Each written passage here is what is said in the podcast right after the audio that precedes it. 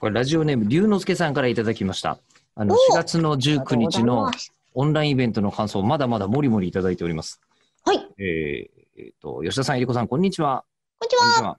オンライン花見参加させていただきました。はいえー生でお二人の雑談を聞きながら、全国の口を開かの皆さんとチャットでリアルタイムにリアクションで盛り上がれるのがとても面白かったです。えーおーこれはもはやリアルイベントができないためにやむを得ずといったレベルをはるかに超えたオンライン会議形式ならではの大きな楽しさがありました。うん。最高にお綺麗なえりこさんに最前列、モニター前でお会いできるのも嬉しかったです。さまざま困難なご時世に、このオンラインイベントを実現してくださって本当にありがとうございます。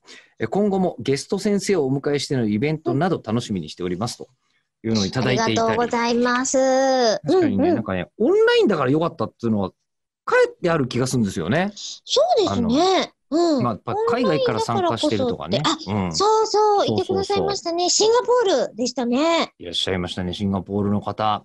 で、あうんと、ね、あの、北海道の方もいれば、九州の方もいてっていうことうをん、考えると、熊本っておっしゃってました。うんあとあなの、んかえっと、学生さんこううん、とかで、うんあの、どうしても自分の都合だけで東京に遠征したりっていうのが難しいと、あの、親御さんの許可だったりとかっていうので、その近いとか遠いとかっていうことだけじゃなく、普段自分がいかに動けないかっていう部分をこのオンラインだとカバーできるっていうのをすごく今回感じましたね。うん。うん。いうん。はや、実際にね、うんあの、こんなメールもいただいておりまして、い。えーこちらは、ラジオネームこのわたさん。いつもありがとうございます。ツイッターにね、書いてってたんですけど、えりこさんが読めなくなるけど、僕でも読めますから大丈夫ですよ、メール。はい、大丈夫です。本日4月19日、口を開くのオンラインイベント参加しました。ありがとうございます。いつもポッドキャストで配信されている内容のそのまま拡大版という感じでした ね。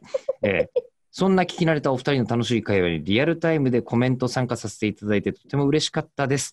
今後、はい指揮者の方のお話を聞かせていただく直接のイベントはそのままに、今回のように双方向でやり取りのできるイベントも並行して行っていただければと期待しております。また、えりことわざ、えりこさんのほら吹きっぷり、さすがだなと感動しました。いや、吹いてないから。ええあのこれはねこれでねまた話がやたら広がるはずなんですけどまだその話してる余裕がないんだよね、えそれではこれからのそうでオすよねンライン展開、多分楽しみにしております、オンラインの場合もグッズなど販売いただけると嬉しいですあとうん今日のえりこさんのシャツの袖の模様がとても可愛かったですと言っていただいておりますはいお花見なので花柄にしてみました。